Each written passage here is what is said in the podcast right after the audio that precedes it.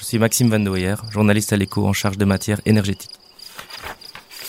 Le roman dont j'ai envie de vous parler aujourd'hui, c'est un monument en fait de science-fiction euh, chinoise. Euh, ça s'appelle Le problème à trois corps d'un auteur qui s'appelle Liu Cixin et c'est le premier volet d'une trilogie en fait. Alors ce roman en fait, il suit deux histoires parallèles, l'une qui se passe euh, dans les années 60 en pleine révolution culturelle dans un laboratoire ultra secret de télécommunications avec un agenda un petit peu caché qu'on découvre petit à petit et 38 ans plus tard, au sein de la communauté scientifique moderne, où des événements paranormaux, en tout cas qui remettent en question les lois de la physique fondamentale euh, surviennent et où une vague de suicides de scientifiques euh, arrive successivement et on va se rendre compte qu'en fait euh, les découvertes du passé se lient aux événements du présent en suivant les aventures et les recherches de, de plusieurs scientifiques.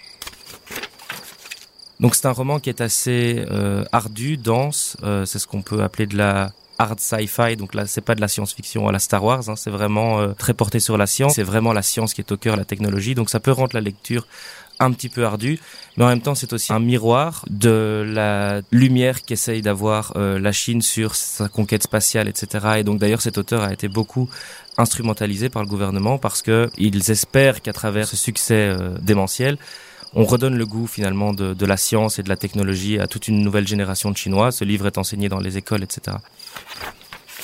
L'été s'y prête bien parce que c'est le moment idéal de prendre un peu de l'avance Étant donné que ce roman, cette saga va être adaptée en série Netflix assez prochainement, ça a été annoncé en 2020.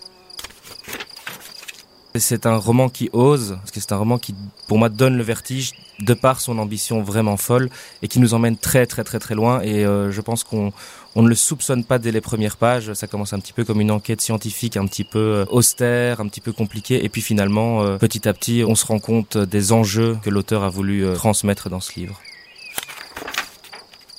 Alors l'extrait que j'ai choisi, c'est le moment où l'un des protagonistes se rend compte des phénomènes paranormaux qui remettent en question tout ce qu'il a toujours connu de la physique.